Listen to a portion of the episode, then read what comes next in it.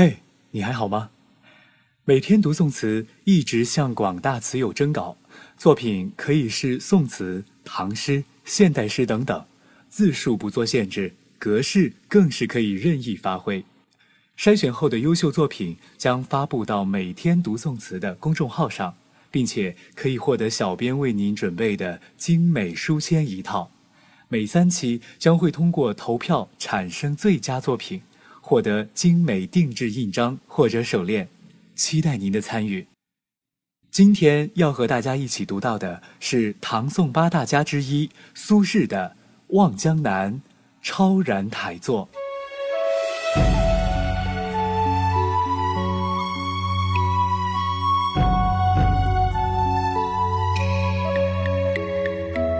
春未老，风细。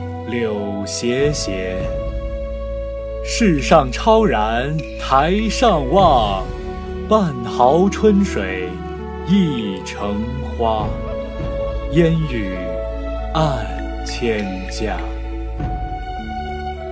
寒食后，酒醒却咨嗟，休对故人思故国，且将新火试新茶。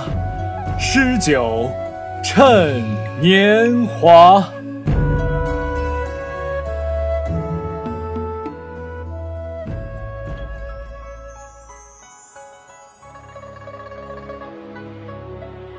宋神宗熙宁七年秋，苏轼由杭州移守密州。次年八月，他命人修葺城北旧台，并由其弟苏辙题名“超然”。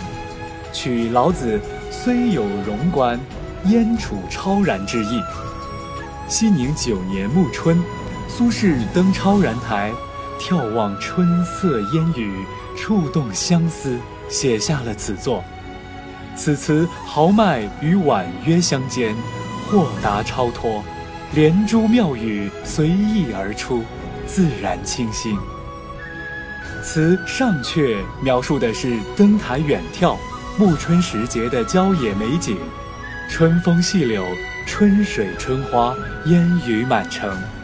下阙，作者触景生情，思念故人故国，却用新火新茶来转移注意力。这首词通常被解析为游子炽烈的思乡之情，但我却有另一种看法。眼前有美景，有新茶。有诗有酒，为什么还要去沉浸在那悲伤的情绪之中？年华易逝，韶光催人老。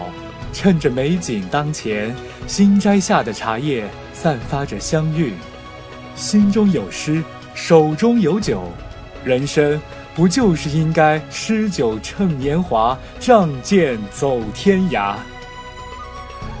自古以来，诗和酒。